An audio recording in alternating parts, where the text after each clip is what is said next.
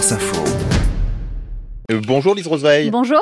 Euh, beaucoup de prises de parole politiques sur la grève à la SNCF euh, qui dure tout ce week-end. Une en particulier a retenu votre attention. Cette déclaration d'Éric Ciotti, le patron des Républicains, c'était hier sur TF1. Depuis 1947, il n'y a pas eu une année où la SNCF n'a pas été en grève. Et toujours à des moments décisifs où les familles se retrouvent, partent en vacances. C'est honteux. Depuis 1947, il n'y a pas eu une année sans grève à la SNCF. Lise, c'est vrai ou c'est faux? C'est vrai. Pour vérifier, on a regardé une base de données publiée en ligne par l'entreprise qui recense depuis 1947 toutes les journées de travail perdues par les cheminots quand ils font grève. Et oui, tous les ans, il y a bien au moins un mouvement social à la SNCF. Mais attention, c'est très variable. Il s'agit parfois d'un seul mouvement, localisé dans une région et sur un corps de métier.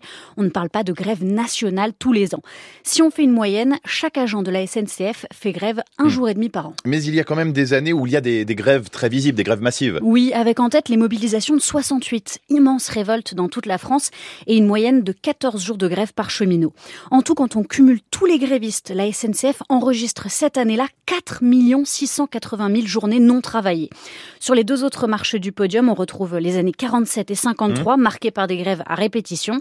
Mais récemment aussi, en 2019, contre la réforme des retraites, les cheminots ont battu un record avec plus de 30 jours de grève d'affilée. Et Eric Ciotti dit aussi que ces grèves sont toujours pendant les vacances scolaires. Est-ce que c'est vrai? Non, on ne peut pas dire ça.